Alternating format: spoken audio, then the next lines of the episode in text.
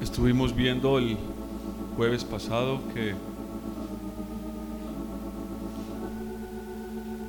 nuestro Señor Jesucristo fue tentado en todo, pero sin pecado. No, no hubo pecado en él.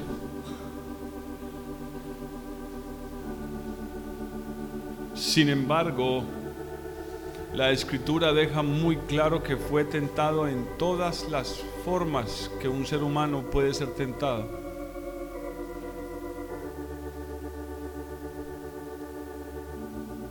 Pero siempre, una y otra vez, pudo resistir la tentación.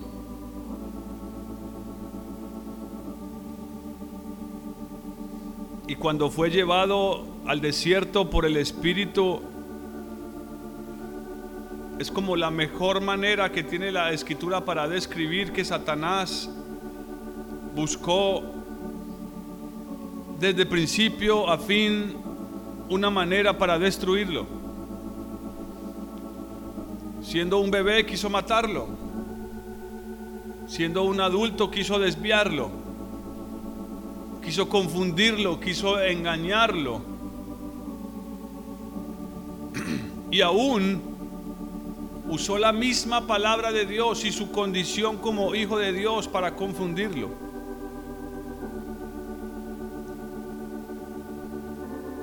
Debido a eso, en esto que estamos viendo acerca de la lucha en contra del pecado, les dije el jueves pasado que es necesario hacer lo que dice Romanos 13 es el libro que hemos estado examinando para estudiar este asunto del pecado. No que no hayan otros pasajes, pero Romanos es un compendio excelente. Es un resumen maravilloso de todo el plan de Dios, de toda la obra de Dios y de las herramientas que el Señor nos dio. Ya vimos que solo hay una manera de poder vencer la carne y es por el Espíritu, no por obras humanas. No porque yo tenga la destreza o lleve el, cierta cantidad de tiempo en el Señor o en el Evangelio, podría llevar 10, 20, 30 años. Y eso no me da ni me garantiza nada. Es más, el conocimiento según la palabra de Dios, si se acumula sin humildad y sin el Espíritu, lo único que puede hacer es destruirnos. El conocimiento envanece.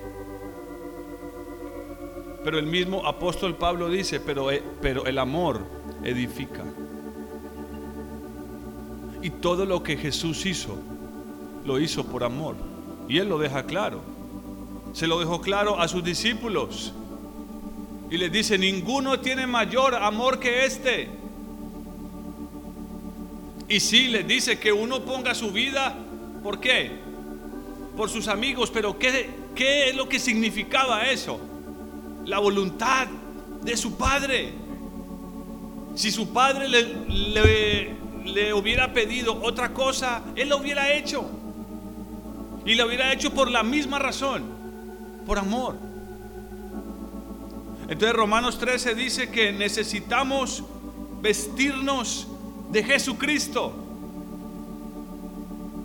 Por eso es que algunas personas leen la Biblia en pasajes tan complicados como segunda de Juan primera de Juan, donde dicen que los hijos de Dios no pecan. ¿Han leído ese pasaje? Yo durante años luché con ese verso. Y era una continua condenación sobre mi corazón porque yo me esforzaba y de repente era derrotado y, y caía. Y caía en la tentación y volvía y peleaba con todas mis fuerzas y volvía y era vencido. Yo decía, pero ¿qué sucede si la Biblia dice que los hijos de Dios no pecan? Claro, es que yo no había entendido que Romanos 8 dice que los hijos de Dios son guiados por quién. No, no por la carne. A mí se me ocurrían cosas. Yo oraba, ayunaba, yo no me autoflagelaba porque no estaba ni tan loco ni tenía el valor pero sí buscaba maneras. de hacer que buscar formas físicas de mortificar la carne. Y ahora, otra vez, no estoy diciendo que el ayuno no, no tenga ningún valor. Oh, puesto en las manos de Dios es una herramienta maravillosa. Nos lleva a su presencia. Amén. El Señor ayunó 40 días, pero ¿por qué? Porque, quería, eh, quería establecer un récord. No, el Espíritu lo guió a eso y lo llevó eh, al desierto. Pero yo entendí esta verdad. Vístanse de Jesucristo. Es que solo hay un hombre que no puede pecar. Es Cristo Jesús.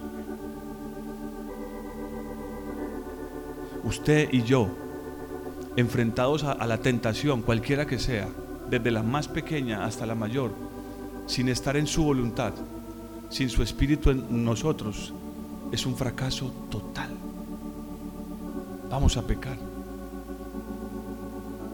Y el pasaje al que hago referencia es Romanos 13, por si no lo recuerdan, versículo 14.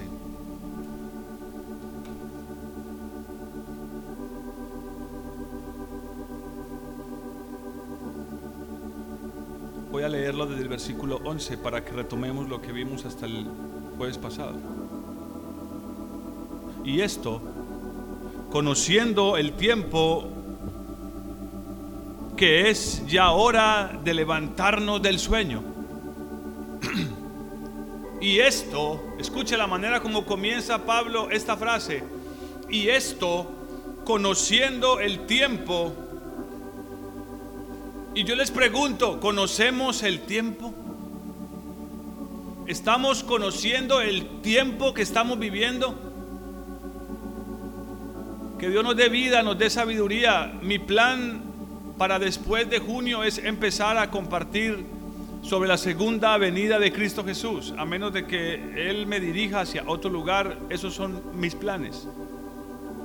Porque nos urge que conozcamos el tiempo de su venida y lo que eso significa.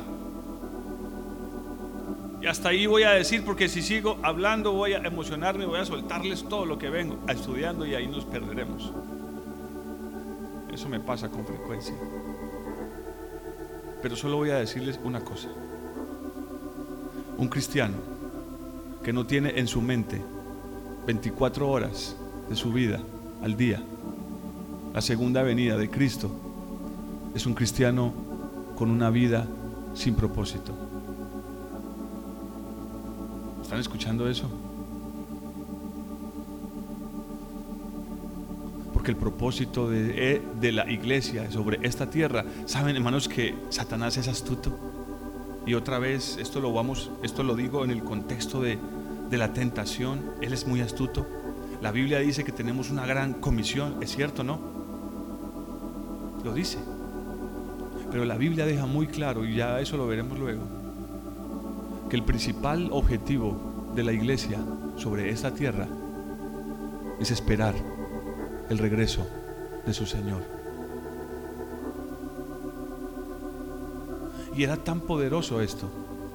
Es, es, es, una verdad tan poderosa que si usted lee el libro de Hechos y las cartas pastorales, usted se dará cuenta que la iglesia de esa época, de hace 1900 años, 1950, todas sus vidas giraban en torno a la venida de Cristo Jesús. Y la mayoría de ellos, los cristianos sanos y firmes en una fe sólida, sabían que el Señor no vendría en su época. Porque Pablo se lo dice.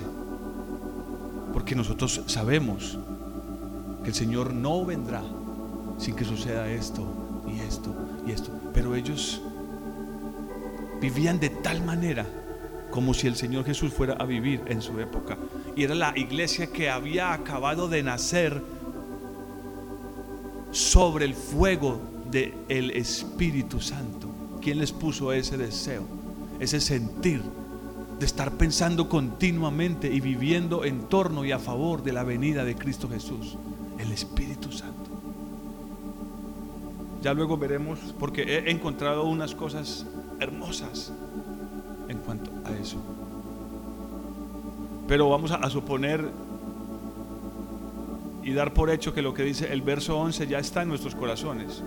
Y esto conociendo el tiempo, de que es hora de levantarnos del sueño, porque ahora está más cerca de nosotros nuestra salvación que cuando creímos. Y yo leía esto y yo decía, a la luz de lo que estoy viendo para compartir luego. ¿Cómo es que Pablo le dice esto a los romanos? Miren el fuego con el que Pablo dice estas palabras. Él está diciéndoles. Porque miren, y lo estoy y lo, y lo estoy diciendo por una razón. Sí para interesar sus corazones para que Ojalá estén presentes cuando comencemos a, compartir esto y aún para que ustedes mismos lo estudien en la escritura. Pero estoy diciéndolo porque tiene mucha relación en nuestra lucha contra el pecado. Porque cuando un cristiano sabe que su Señor viene y que tiene que prepararse, ese cristiano, por amor y por el entendimiento que esa verdad le da, está dispuesto a despojarse de todo por eso es que la iglesia primitiva cogió todos sus bienes y los vendían y los repartían. Ellos decían, ¿para qué necesitamos esto? Algunos malinterpretan y dicen, no, es que ellos pensaban que el Señor vendría en su época. Tal vez alguno que otro sí, pero no es lo que Pablo deja ver en sus cartas. Pero una conciencia de la segunda venida de Cristo es fundamental y es requisito para nuestra lucha en contra del pecado. Porque si seguimos pensando, como la escritura misma dice, ah, mi Señor tarda en venir, ¿y qué hizo? ¿Y hizo ese siervo? ¿Qué hizo? ¿Nadie conoce el pasaje? ¿Qué hizo ese siervo? Cuando dijo en su corazón, ah, mi Señor tarda en venir comenzó a comer y a beber con los borrachos y a, y a golpear a sus consiervos. Es decir, comenzó a, a vivir desenfrenadamente su propia vida.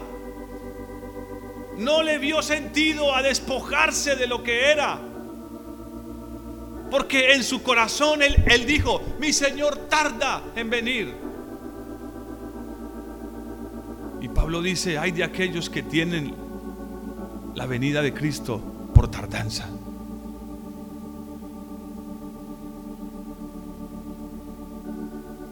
Y miren que lo que está diciendo aquí. Sigan leyendo. Versículo 12. La noche está avanzada y se acerca el día. Está hablando en sentido figurado. No es que está diciendo que está de noche y ya mañana amanece. Está hablando en sentido figurado el día, esa noche es el preludio antes de la venida de Cristo Jesús. ¿En qué momento del día estaban las vírgenes que esperaban a su Señor? Y las que quedaron en la tierra y el Señor les dice que tienen que prepararse, velar para esperar el retorno de su Señor. Estaban en la noche. El día se acerca. Desechemos pues las obras de las tinieblas. Miren, lucha frontal contra el pecado. Desechemos las obras de las tinieblas, pero motivadas por qué? Es que si algo no te motiva, miren hermanos, todo en la vida se hace por una motivación. ¿Por qué? El hombre, padre de familia y aún sale en la mañana y, deja su cama calientica y rica y se va a su trabajo. ¿Por qué lo hace? Tiene una motivación. Él sabe que si cumple su trabajo a mitad de mes o a fin de mes o cada semanita, él va a recibir una qué? Una recompensa. ¿O no? ¿Alguien aquí trabaja por deporte? ¿O trabajan para que lo vean? Nadie. ¿O no? ¿Qué te motiva? ¿Qué te motiva a caminar con, con Dios? Y, y a la luz de lo que estamos viendo hoy, ¿qué puede motivarte a desechar el pecado en tu vida? ¿Qué podría motivarte? Yo no encuentro un pensamiento más fuerte que este. Sí, si lo pongo en la balanza con lo que Cristo hizo en, en, la cruz, ah, tendría que jugármela. Porque yo pienso en la cruz y mi corazón se arruga, mi, mi, mi alma siente algo cuando pienso en lo que Cristo hizo en la cruz por mí. Y yo le digo, Señor, abre mis ojos que yo lo vea para que no tenga ninguna expectativa en este mundo y para que yo no tenga ninguna reserva en darlo todo. Porque tú lo diste todo. Pero inevitablemente creo que son dos pensamientos que van de la mano. Lo que hizo en, en la cruz, su muerte porque va de la mano con su resurrección y esa resurrección tiene que ver con su segunda venida. Aquí dice, miren, ustedes conocen el tiempo y que ya es hora. Y debido a eso, Él les dice, desechemos pues las obras de las tinieblas y vistámonos las armas de la luz. Vistámonos las armas de la luz. Si nos queda tiempo veremos por lo menos el arma más importante. Hay varias pero veremos tal vez la más importante. Obviamente, después del Espíritu Santo, que es el todo en esta lucha contra el pecado, es el Espíritu Santo, nuestro sustento. La única razón de ser para ser creyentes es que su Espíritu esté con nosotros, es la única posibilidad. Nadie puede llamar a Jesús Señor si no es por el Espíritu. Entonces no será posible someterme a Jesús como Señor si el Espíritu no está adentro de mí, como dice Romanos 8, diciendo, Abba Padre, dándonos testimonio de que somos hijos de Dios, de que somos sus hijos y Él es nuestro Padre, de que somos sus siervos y Él es nuestro Señor, nuestro Rey. Desechemos pues las obras de las tinieblas y vistámonos las armas de la luz, versículo 13, Romanos 13, 13 andemos como de día. andemos como de día. Y está haciendo un contraste continuamente entre el día y la noche. ¿Sí pueden verlo? Día y noche. Ahora, a los de Tesalónica, Pablo les dice que el Señor vendrá como ladrón en la noche. Amén. Pero ¿sobre quiénes vendrá como ladrón en la noche? ¿Sobre todos? ¿Sí? sobre todos vendrá como ladrón en la noche. A ver, hermanos, no me van a quedar mal porque lo hemos predicado muchas veces. No, dice que vendrá como ladrón en la noche sobre los que viven en tinieblas. Pero no así sobre los que viven en el día, sobre los que caminan en luz, los que viven en la luz. Pablo les dice, el Señor, ustedes son hijos de luz. Él no puede venir sobre ustedes como ladrón en la noche. ¿Entienden eso, hermanos? Si ven la comparación constante que está Pablo haciendo aquí en Romanos 13, noche, día, tinieblas, desechemos la tentación, el pecado, las tinieblas están literalmente en todo sentido ligadas al pecado. Entonces Él aquí inevitablemente está hablando de, conocer qué, qué tiempo. El tiempo de su venida. ¿Será que lo estoy explicando mal? Veo caras como de, como de, no le he podido entender nada al pastor. Yo, yo a veces me pego unas enredadas terribles. Entonces por eso me devuelvo y vuelvo y lo explico, porque a veces no estoy muy seguro de que lo estoy eh, haciendo bien pero vamos a recapitular en unos segundos. Estamos hablando acerca de nuestra lucha en contra del pecado.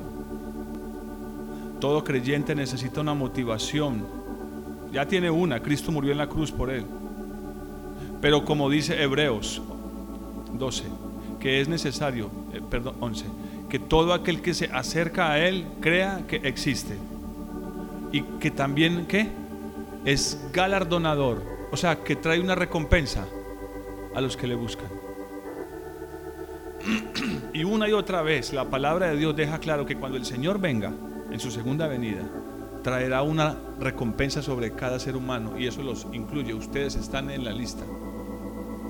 Yo estoy en la lista. Todo ser humano está en la lista. Lo que pasa es que esa lista tiene dos columnas. Los que viven en las tinieblas y los que viven en la luz. Ambos recibirán una recompensa. Sencillamente que la recompensa de unos será muy triste y dolorosa. La recompensa de los otros, venid benditos de mi Padre, les dice. Venid benditos de mi Padre. Qué, frase tan poderosa, ¿no? Venid benditos de mi Padre al reino que les ha sido preparado. Qué recompensa, ¿no? Qué recompensa. Pero si no están, si no está ese entendimiento, ahora,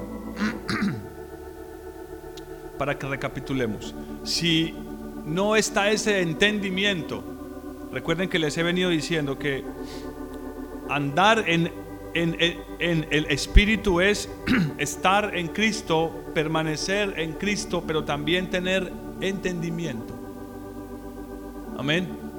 Cuando Mateo 24 habla sobre el día de su venida, la compara con el tiempo de Noé y que dice, estaban comiendo y bebiendo, dándose en casamiento. Y dice, y no entendieron y de repente vino el diluvio y se los llevó. No tenía ningún entendimiento de en qué tiempo estaban viviendo. Porque estaban como el, como, como el siervo que dice en su corazón, oh, mi Señor tarda en venir. Yo estoy muy joven como para desperdiciar mi vida en estas cosas de la religión. Yo podría ocuparme en otras cosas. Estudiar, viajar por el mundo. Los típicos sueños. Yo no sé ustedes pues, pero yo era muy normal. Yo quise, yo quise, yo quise lo que llaman mochilear. Luego que llegué como hasta Copacabana. De ahí me tuve que devolver. No, en serio. Llegué como hasta Copacabana caminando y me devolví. esto no es lo mío. Estaba muy jovencito. Tenía como 16 años. Pero eso es otra historia. Si el hombre, el ser humano, no está dispuesto a desechar sus obras, sus sueños, por ese sueño que Cristo implantó, que Cristo puede implantar en los creyentes cuando murió en la cruz.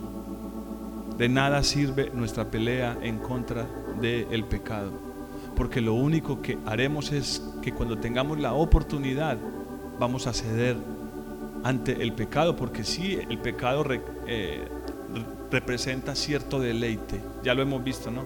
Moisés decidió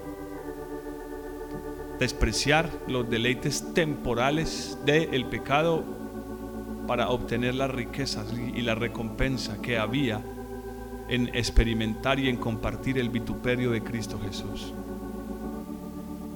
Pero sin una visión como esa, hermanos, de que el Señor viene y trae una recompensa, es imposible, imposible luchar contra el pecado. No tienes una motivación fuerte. No tienes algo por qué esforzarte. No le encuentras una motivación a eso. Y si vengo a, vengo a la iglesia, es está agradable estar con los hermanos y charlar. Ese hermano fulano es bien simpático y es hasta bueno conversar con él. Todo eso está bien.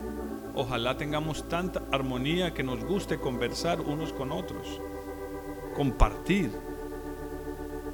Pero esto va mucho más allá de ser una iglesita, esto va mucho más allá de formar un grupo, esto va mucho más allá de ser miembro de algo. Y él sigue diciendo, versículo 13, andemos como de día, honestamente, no en glotonerías, ni borracheras. Es lo que dijo el siervo malo, ¿no? Mi corazón, eh, mi Señor tarda en venir. ¿Y cómo comenzó a vivir? De esta manera. Dio rienda suelta a sus deleites. Miren, hermanos, yo no tengo la menor idea de cuál es el día y la hora de su venida. Y yo creo que saberlo nos haría muchísimo daño. Pero sí sé que el Señor viene en esta generación. Hermanos, no pasará esta generación. No sé cuánto tiempo es, pero no son 100 ni 200 años. Es cuestión de una generación que ya está llegando en su obrar al colmo del amorreo del amorreo. Y Dios ha determinado un límite. Y los límites de Dios, hermanos, son inquebrantables, impasables.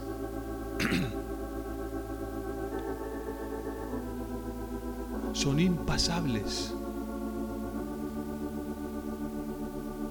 Yo recuerdo muy bien la vez pasada que hubo ese tsunami, ¿recuerdan? Por allá en las Filipinas creo que fue. Y yo empecé a meditar en las escrituras. Recuerda que hay un pasaje que el Señor dice que Él le puso a los mares límite y les dijo, hasta aquí. No recuerdo en este momento la cita, pero pueden buscarla, perdón.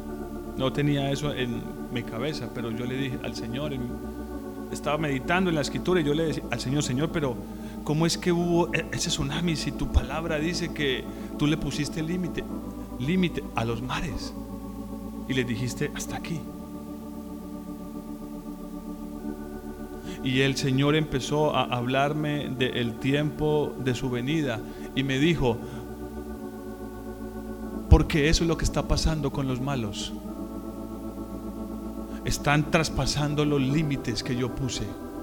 La maldad ha llegado a tal punto que está traspasando los límites de la moral, de lo sensato, de lo racional, de la fe.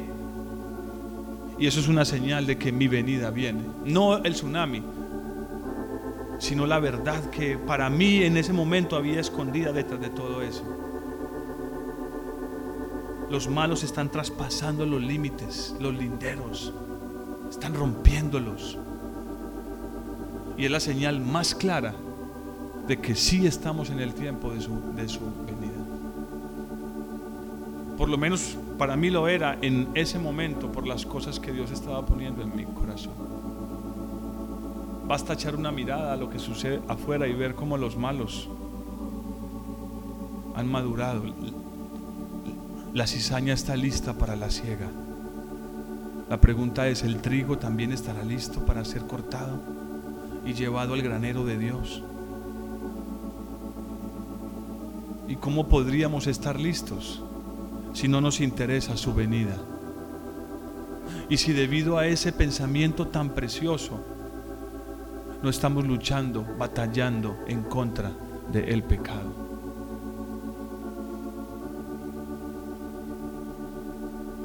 No en lujurias, ni en libertinaje. Pablo le dijo a Timoteo, huye de las pasiones juveniles. Y ya Timoteo no era un jovencito. Pero como le decía esta mañana a mi esposa, la carne y la maldad que hay en ella por el pecado no tiene edad. Aquí ningún anciano, el más avanzado en edad, podría decir, a mí ya eso no me tienta. No es así. La carne no tiene edad. El pecado no conoce eso, hermanos. No hace diferenciación entre niño, joven, viejo. Pablo le llama pasiones juveniles, pero es que están ahí en la carne, son parte de la carne y por eso el pecado fue condenado en la carne para que ambos sean destruidos. Lujurias, libertinaje, no en contiendas. O yo espero que no estemos peleando entre nosotros. Y eso incluye nuestra vida familiar, esposo y esposa.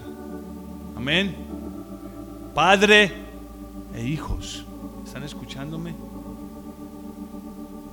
Hay de los hijos que buscan rebelarse.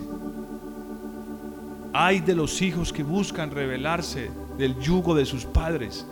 Es una maldición sin precedentes, grandísima. No en contiendas y envidias. Al contrario, vestíos del Señor Jesucristo y no satisfagáis los deseos de la carne. No satisfagáis los deseos de la carne. Para terminar, quiero que a la luz de este pasaje que leímos, veamos algo eh, eh, acerca de las armas de la luz. Él dice, vistámonos de las armas de la luz. En varios pasajes de la escritura, no tengo tiempo para verlos, la luz es una figura del Evangelio de Dios, de su palabra. De hecho, su palabra es la muestra de eso desde el mismo Génesis.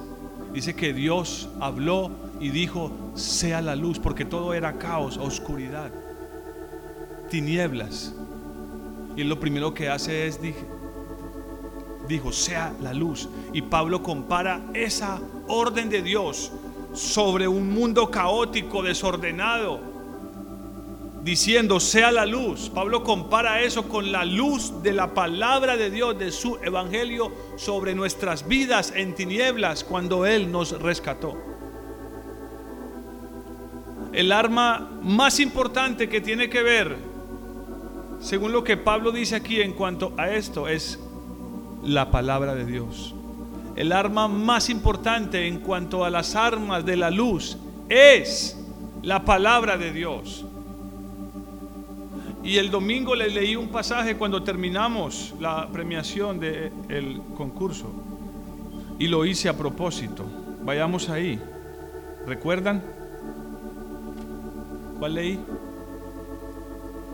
¿No se acuerdan? ¿No? ¿Alguno? ¿Qué leí el domingo cuando terminamos la premiación? Ustedes no, no, no, vinieron, ¿no? Si estuvieron aquí. Jueces, capítulo, eh, perdón, Josué, capítulo 1. Miren cómo es la historia de este libro. Moisés ha muerto. Y Dios ha levantado a, este hombre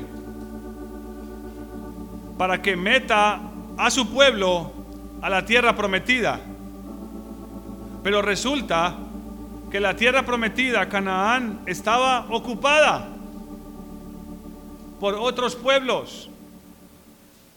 Los cananeos, jebuseos, como yo les digo, todos los feos, estaban ahí y había que sacarlos de ahí. Y Dios había levantado a un hombre, Josué, en reemplazo de Moisés para que peleara las batallas de Dios y de su pueblo y lo metiera a Canaán. Y todo esto es una figura, porque este hombre Josué es una figura de Cristo Jesús y puede ser una figura de Cristo en nosotros, de la vida de Cristo en nosotros, los cuales estamos siendo llevados para entrar en la tierra prometida. el reposo de Dios.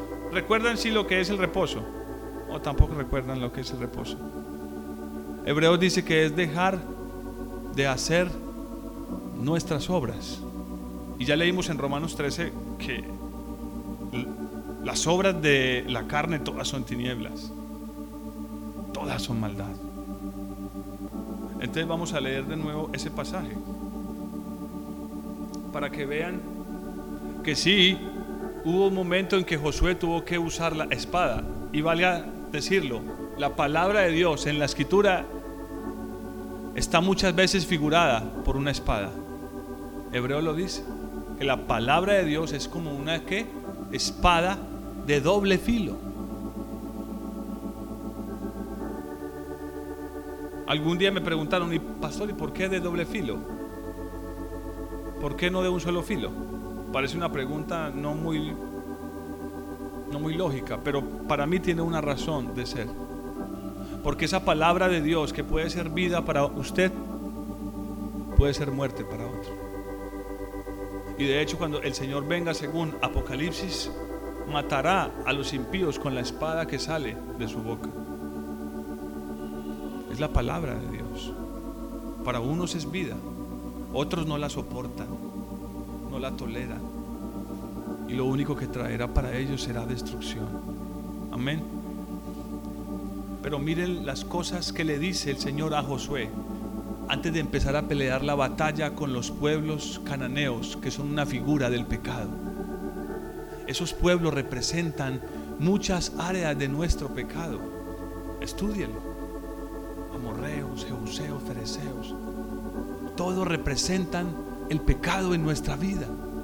Y el Señor le dice a Josué, nadie Versículo, ¿qué les dije? 5. No les había dicho ningún versículo. Capítulo 1, versículo 5. Deben estar bastante cansados. Está bien, ya voy a terminar. Josué 1, 5. Nadie, mire, es que me gusta tanto como comienza.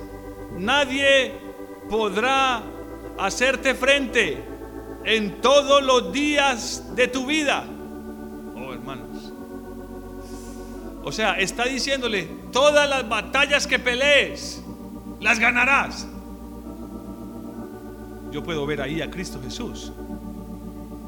Y aquí el Señor le está diciendo esto a Josué, pero le va a dar unos requisitos para que eso se cumpla. Como estuve con Moisés, estaré contigo no te dejaré, ni te desampararé. Y a muchos el versículo les gusta, o sea, el mensaje les, les, suena, les gusta solo hasta ese versículo. Lo he visto en muchas cajitas de promesas. ¿Conocen esas cajitas de promesas? Sacas un verso y es un verso súper alentador. Y, y, entonces lo lees por la mañana. Oh, qué bien pero solo está hasta el versículo, hasta la parte final. No está la parte que sigue. Versículo 6. Esfuérzate y sé valiente, porque tú repartirás a este pueblo como heredad la tierra que juré dar a sus padres, Canaán, el reposo. Solamente, mire lo que Dios nos pide, no solamente se lo pidió a Él, es lo mismo que nos está pidiendo hoy a cada uno de nosotros. Solamente esfuérzate y sé muy valiente, teniendo cuidado de obrar conforme a toda la ley que mi siervo Moisés te mandó. No te apartes de ella, ni a, ni a la derecha, ni a la izquierda para que seas prosperado en todas las cosas que emprendas, porque lámpara es a mis pies tu palabra y lumbrera a mi camino. Por eso no debo apartarme de ella, ni a izquierda ni a derecha. Su palabra es luz, no de las armas de la luz. Esta es la más importante. De hecho fue la que Jesús usó para enfrentar a Satanás en el desierto. Él sacó la espada. sacó su espada y contuvo el ataque de Satanás. Y aun cuando Satanás intentó usar la misma palabra, la misma espada en contra de él, eso solo produjo más vida para él. No pudo hacerle daño. No pudo hacerle daño.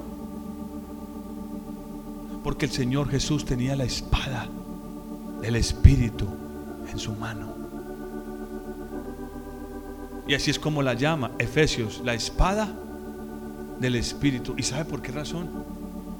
Porque el único que la sabe usar bien es el Espíritu. Miren hermanos, la palabra de Dios, la espada de Dios en su mano o en la mía, solo serviría para mochar orejas o para que nos autodecapitáramos nosotros mismos. Solo para eso serviría. Solo haríamos daño a nosotros y a, y a los demás, a menos de que el Espíritu Santo, como lo hizo con Jesús en el desierto y durante toda su vida, use esa palabra de Dios, esa espada del Espíritu, porque es de Él. Solo Él sabe cómo usarla.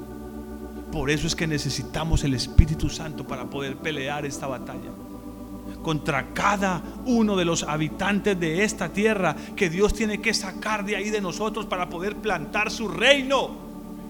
Sacar de ahí la envidia, la mentira, el libertinaje, la lujuria, la envidia, la contienda, la amargura. Esos son los cananeos viviendo adentro de la tierra que ahora el Señor Jesús compró con su sangre para establecer ahí su reino, tu corazón y mi corazón. ¿No les da gozo eso, hermanos? Pero él le está diciendo, nadie podrá, nadie podrá hacerte frente, pero necesitas solamente, le, le dice, le dice, solamente que te esfuerces, que seas muy valiente, que no te apartes de la ley, de la palabra que mi siervo Moisés te dio, ni a izquierda ni a derecha, para que seas prosperado en todas las cosas que emprendas. Nunca, versículo 8, nunca. ¿Y cuándo es nunca? Sara, ¿cuándo es nunca? Nunca es nunca, ¿cierto? Nunca se apartará de tu boca este libro de la ley. Nunca. ¿Por qué? Sigamos leyendo. Sino que de día y de noche meditarás en él para que guardes y hagas conforme a todo lo que está escrito en él. Porque entonces, aquí es donde viene la prosperidad. El que nadie pueda hacernos frente. Porque entonces harás prosperar tu camino y todo te saldrá bien. Y como Dios sabía que lo necesitaba Él y que lo necesitamos hoy, nosotros vuelve y le repite, mira que te mando, que te esfuerces, que seas muy valiente. Y le dice, no temas, ni desmayes, porque Jehová tu Dios estará contigo donde quiera que vayas. Este hombre iba a comenzar a pelear una gran batalla en contra de los cananeos. Y esta es la preparación que Dios le da. Este es el mandato que Dios le da. Hermanos, sin la palabra de Dios, usted, sin la palabra de Dios habitando en su mente, meditándola constantemente, sin ese río de vida corriendo por todo su ser continuamente, usted nunca va a poder vencer el pecado. Nunca, hermanos. Perderemos la oportunidad de poder entrar al reposo de Dios.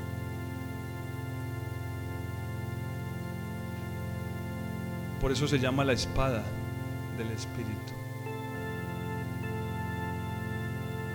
Muchos han querido tomarla y usarla a su antojo. Solo han producido herejías, sectas, confusión en medio de, su pueblo.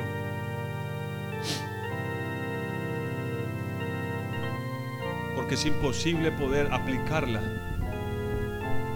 sin la sabiduría del el Espíritu de Dios. Pongámonos de pie.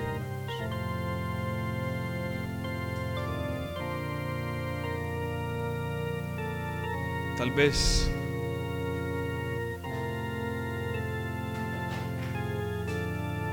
tal vez quieran esta noche antes de irse a sus casas decirle al Señor Señor, abre mis ojos en cuanto a tu venida. Dame un amor por tu pronto regreso. Y dame un amor por tu palabra. El amor es lo único que permanece. Y si eso y lo que ya Cristo hizo por ti en la cruz no te motiva a despojarte de las tinieblas, nada lo hará. Seguiremos, perdón, seguiremos viviendo como cristianos carnales, sin un propósito.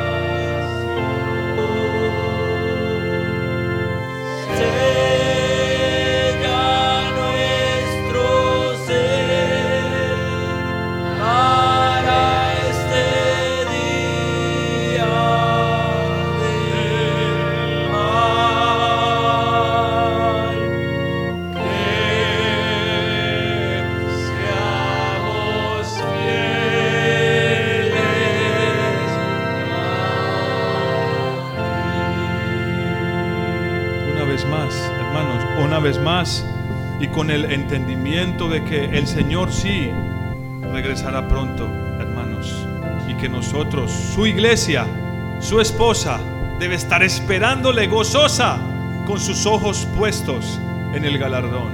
Aleluya.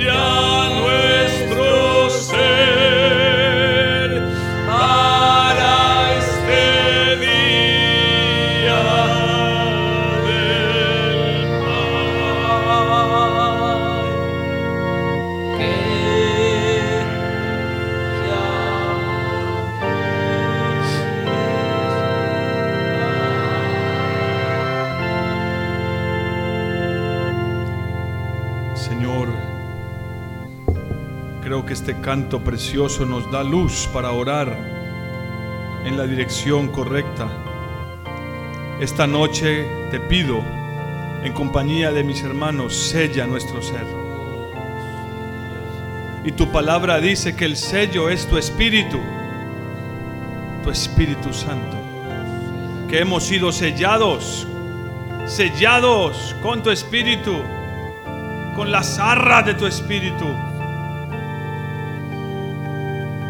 Señor precioso, que tengamos un amor por tu palabra, que no nos apartemos de ella ni a izquierda ni a derecha. Y que tampoco seamos tan necios como para tratar de manejar tu palabra a nuestro antojo, para que diga lo que queremos que diga, para que respalde nuestra manera de vivir o nuestras obras. Líbranos de tal abominación, Señor.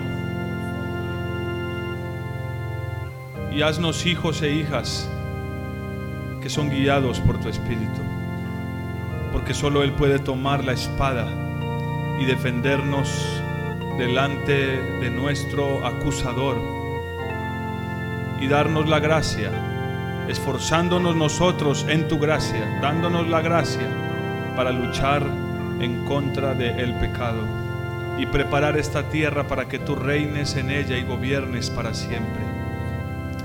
Aleluya. Yo te doy gracias. Gloria y honra, mi Señor, por tu gran misericordia. Lleva con bien a mis hermanos, guárdalos. Y sella también esta palabra en sus corazones, que mañana puedan recordarla, que el sábado puedan recordarla, que la próxima semana puedan recordarla. Te lo ruego en el nombre de Cristo Jesús. Amén, Señor.